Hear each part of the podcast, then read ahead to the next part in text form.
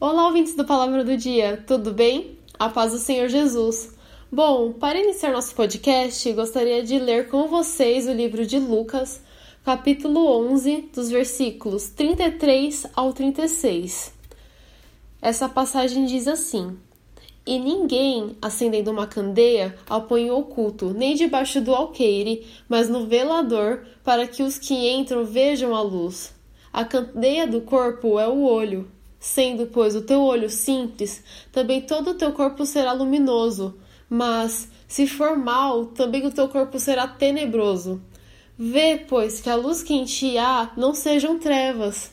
Se, pois, todo o teu corpo é luminoso, não tendo em trevas parte alguma, todo será luminoso, como quando a candeia te ilumina com o teu resplendor.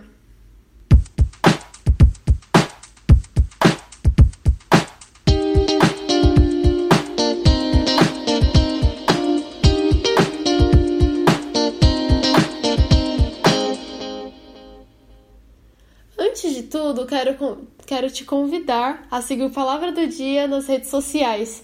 Temos o Instagram como arroba palavradodia.app e também o Facebook como Palavra do Dia. Dessa forma, nós vamos conseguir alcançar mais vidas.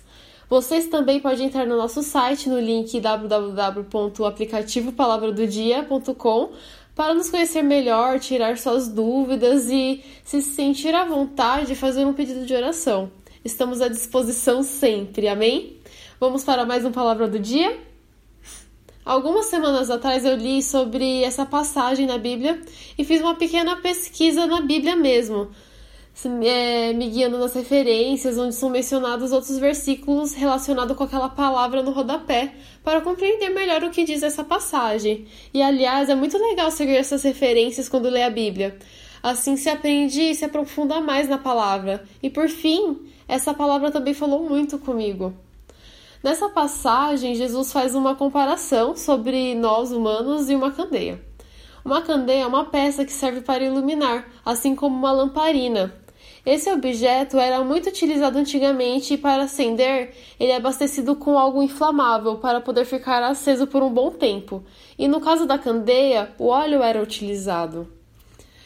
Jesus diz, no começo da passagem, que uma candeia é inútil se ela é acesa e escondida ou tapada por algum objeto. Sua função é iluminar o ambiente e ajudar todos à sua volta a enxergar no escuro. Logo em seguida, Jesus diz que a candeia ou a luz do nosso corpo são os olhos e que nossos olhos, se nossos olhos forem simples e bons, nosso corpo será luz. Caso contrário, se nossos olhos forem maus, nosso corpo será trevas.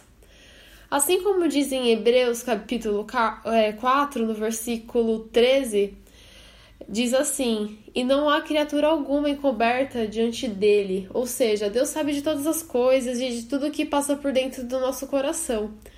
Quando temos um relacionamento verdadeiro com Deus, o Espírito Santo nos mostra todos os pontos que precisamos melhorar para sermos conforme a Bíblia diz, como Jesus.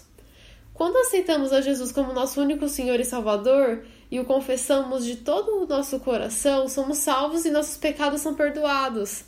Com isso, somos como uma candeia ambulantes. somos luz para aqueles que não conhecem a Cristo. Às vezes, iremos incomodar algumas pessoas com essa luz, mas outras serão guiadas para conhecer a fonte da luz que é Jesus. Por isso que Jesus faz essa referência e diz que uma candeia escondida é inútil.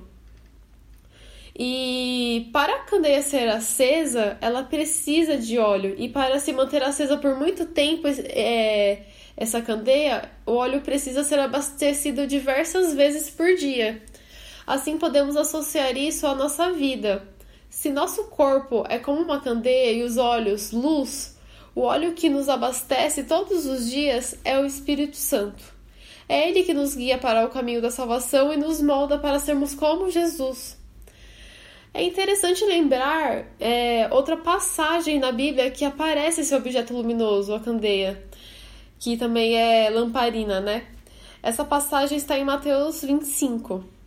Quando puderem, leiam essa passagem, mas resumindo esse capítulo, ele conta a parábola das dez virgens que estavam à espera do noivo. Cinco delas se prepararam, trazendo óleo a mais para suas candeias ou lamparinas, e outras cinco não fizeram o mesmo, não se prepararam. O tempo foi passando e elas pegaram no sono, essas, essas dez virgens. De madrugada, elas foram acordadas com gritos de que o noivo estava chegando e logo se prepararam para recebê-lo. Mas as cinco virgens que foram imprudentes, que não se prepararam, não tinha óleo suficiente, e quando finalmente acabou, elas pediram para que as outras cinco é, pudesse doar um pouco de óleo para elas, mas elas não podiam ajudar, pois elas também ficariam sem o óleo para esperar o noivo. Então essas cinco virgens que não se prepararam saíram para comprar mais. Só que nesse momento que elas se ausentaram, o noivo chegou e levou as virgens, as cinco virgens que se prepararam para o banquete e fechou a porta. As outras não puderam entrar mais. Então é importante também, a gente aprende com essa passagem, que mostra a importância de a gente, da gente estar abastecido, cheio do Espírito Santo e preparados para todas as circunstâncias e principalmente para a chegada de Cristo. Então, que sejamos como diz em assim, Mateus 5,16 assim também a luz de vocês deve brilhar para que os outros vejam as coisas boas que vocês fazem e louvam ao Pai de vocês que está no céu. Amém? Não deixe de nos seguir nas redes sociais. Que Deus abençoe seu dia e até a próxima!